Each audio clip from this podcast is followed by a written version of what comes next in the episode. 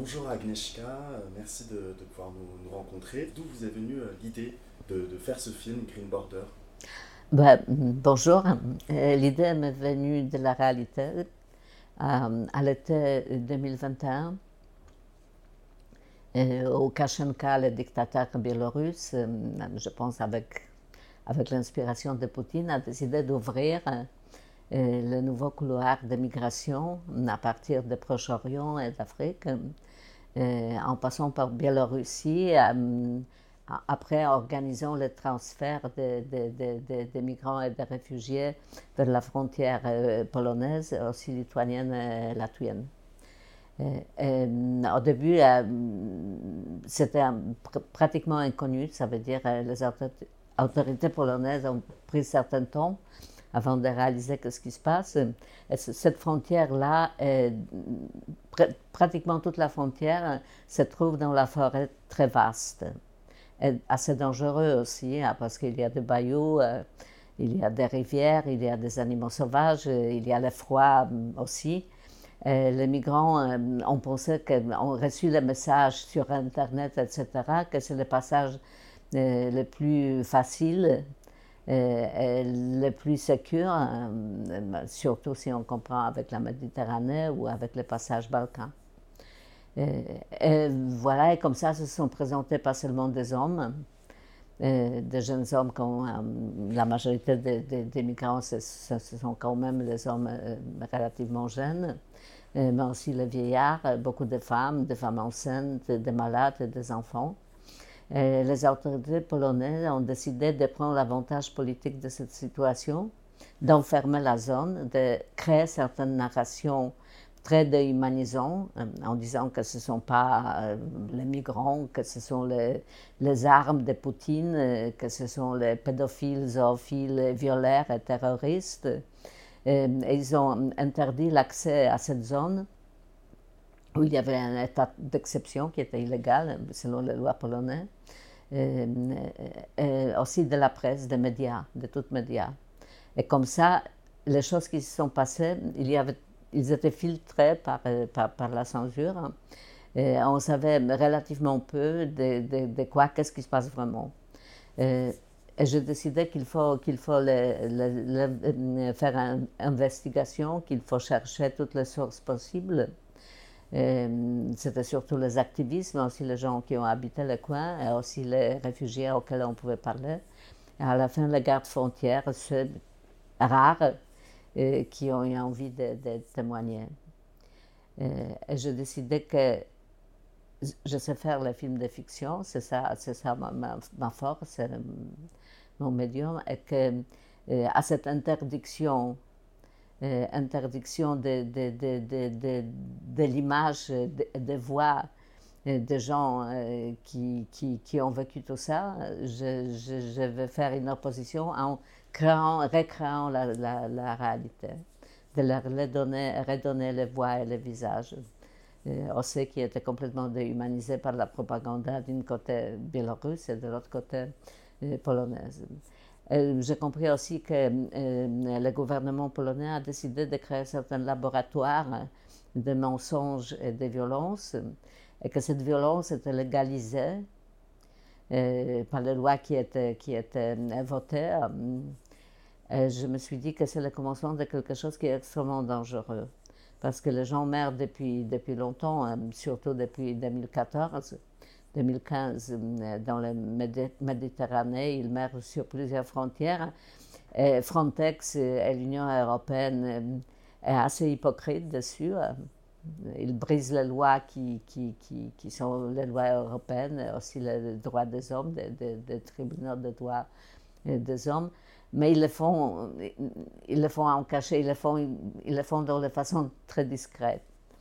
Euh, et ici, c'était légalisé. Je pense que la légalisation de la violence, euh, c'est quelque chose qui peut, qui peut nous mener très loin. Que l'Europe, que changer pas seulement en forteresse, mais aussi dans un, dans, un continent où euh, la vie humaine n'est pas, pas respectée pendant tout le film, du début jusqu'à la fin, on a un filtre noir et blanc. Je voulais savoir pourquoi, euh, vous avez choisi d'opter pour ce, ce, procédé ben, Je pensais qu'esthétiquement, ce sera plus fort et que ça va un tout petit peu de.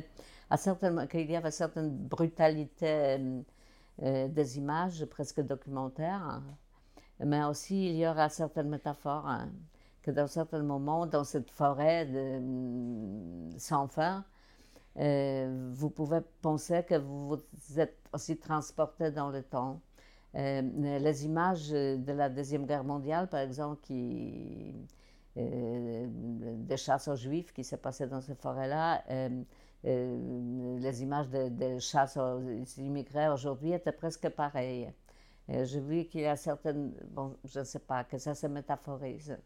Il y a 30 ans, vous avez euh, réalisé Europa Europa. Je voulais savoir si votre vision du coup de l'Europe avait changé depuis 1992. Euh, Il y avait beaucoup plus d'espoir. Euh, en 1989, quand j'ai réalisé Europa Europa, c'était le moment quand le mur de Berlin a chuté, quand l'Europe s'est réunie d'une certaine façon avec, avec l'espoir démocratique euh, de, de, de, de, tolérance, de liberté, fraternité, solidarité, etc.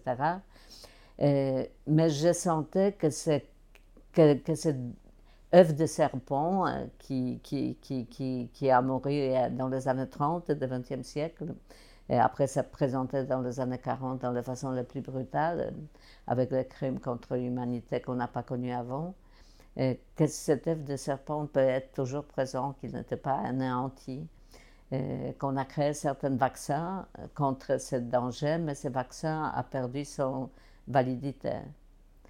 à l'époque, ils m'ont demandé pourquoi, pourquoi je, ce titre double.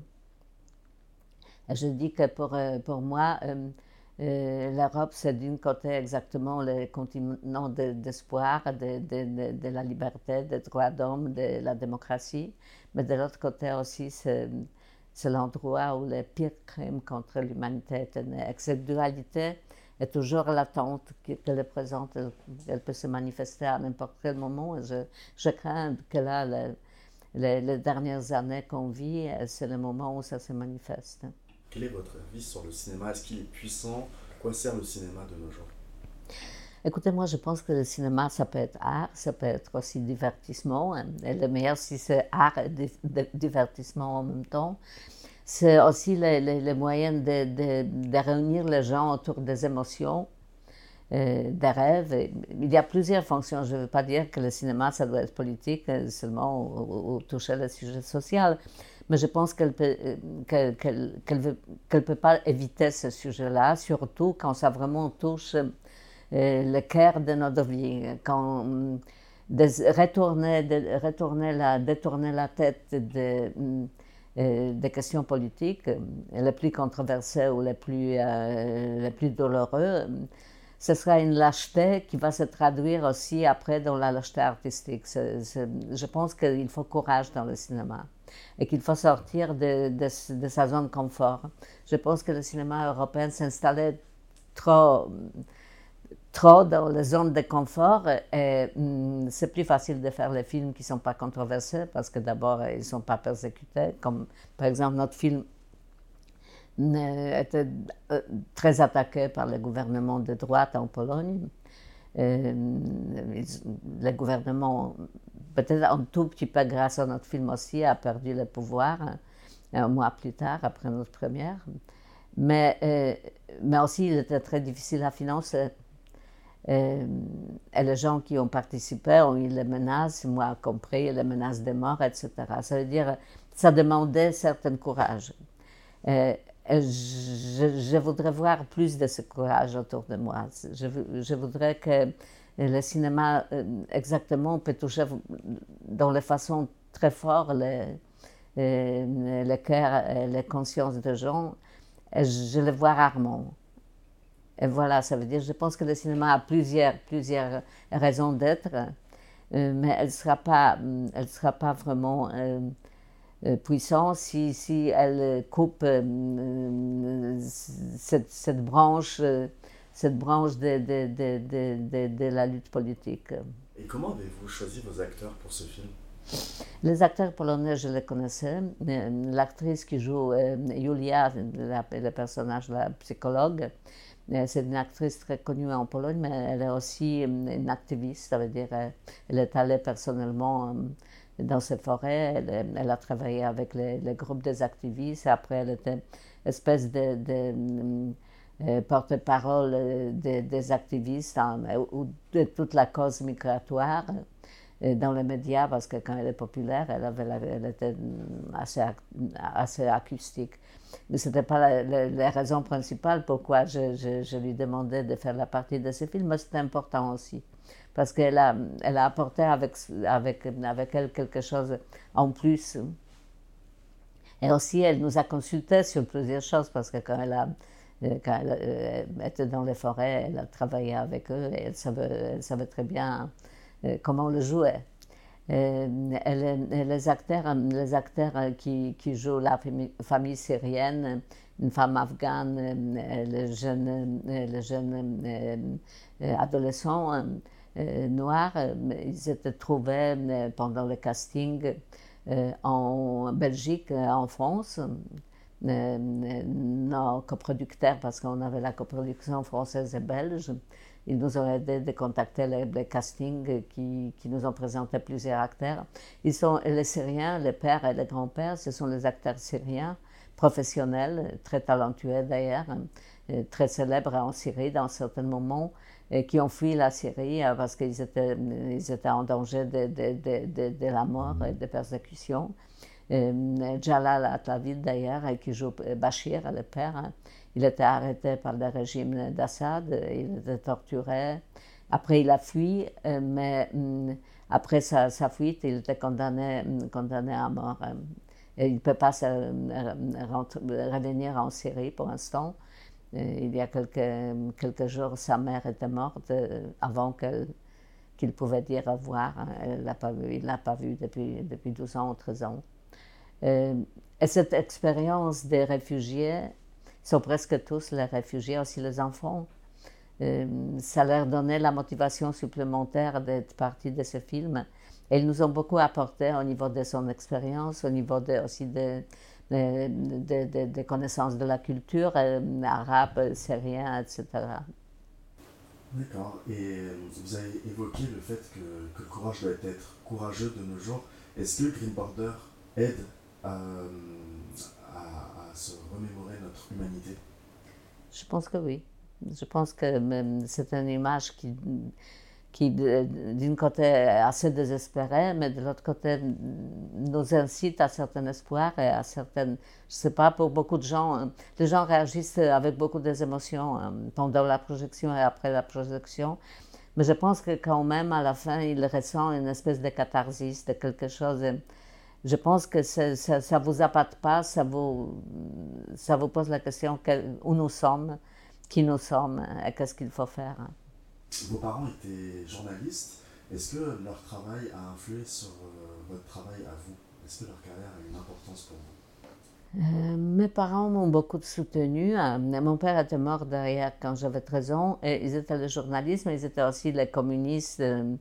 à l'époque où le communisme était aussi lié avec le stalinisme, ça veut dire avec, avec un régime totalitaire. Et après, quand ils ont compris qu'ils étaient aveuglés par cette espoir sur l'avenir radiant, ils, ils, ils, ils, ont, ils étaient très déprimés, ça veut dire que c'était pour, pour, eux une grande désillusion.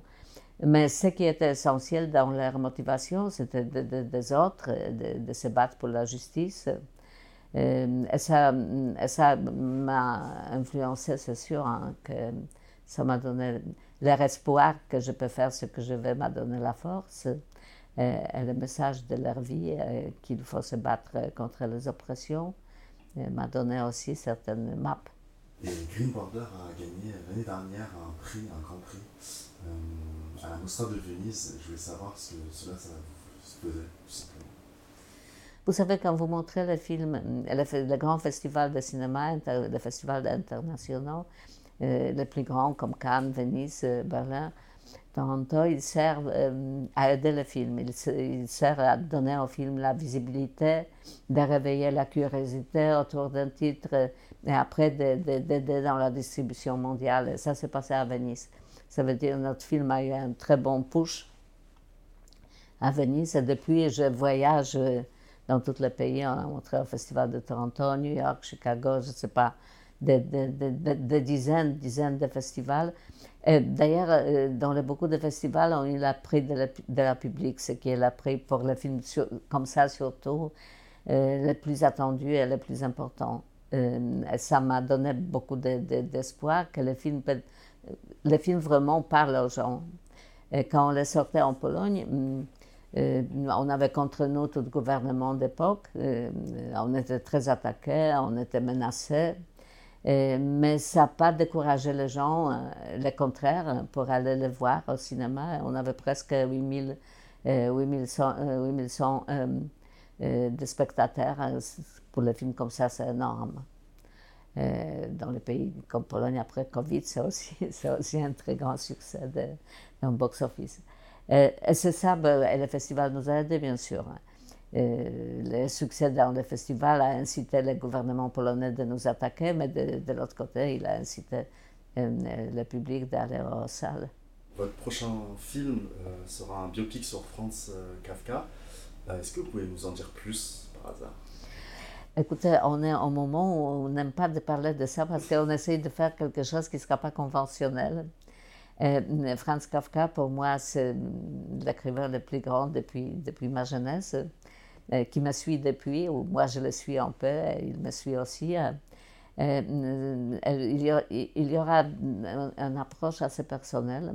En même temps, on, va entrer aussi les, les, les, niveaux contemporains quand on voit qu'en Kafka, surtout à Prague, a changé dans une espèce de, gadget touristique à quel point on, on peut enterrer euh, l'écrivain si grand et si fragile en même temps, et l'être humain si, grand et si fragile, euh, par espèce d'analyse, de, machin, de gadgets, de, de, monuments, etc. Ce sera, on, a créé dans le scénario des puzzles. Euh, on essaiera de les mettre ensemble, que ça donnera une image, mais on ne sait pas exactement quelle image ce sera. Merci beaucoup, Merci. Merci. Beaucoup. Merci beaucoup.